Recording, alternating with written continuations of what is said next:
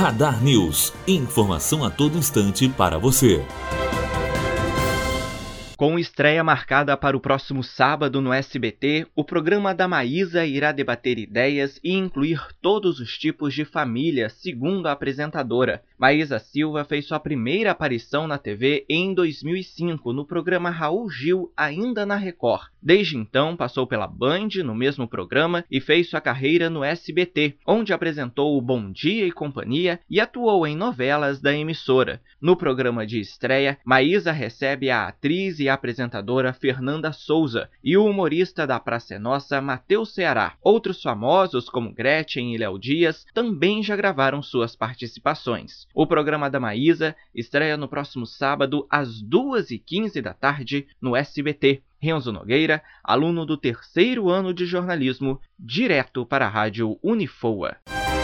Radar News. Informação a todo instante para você.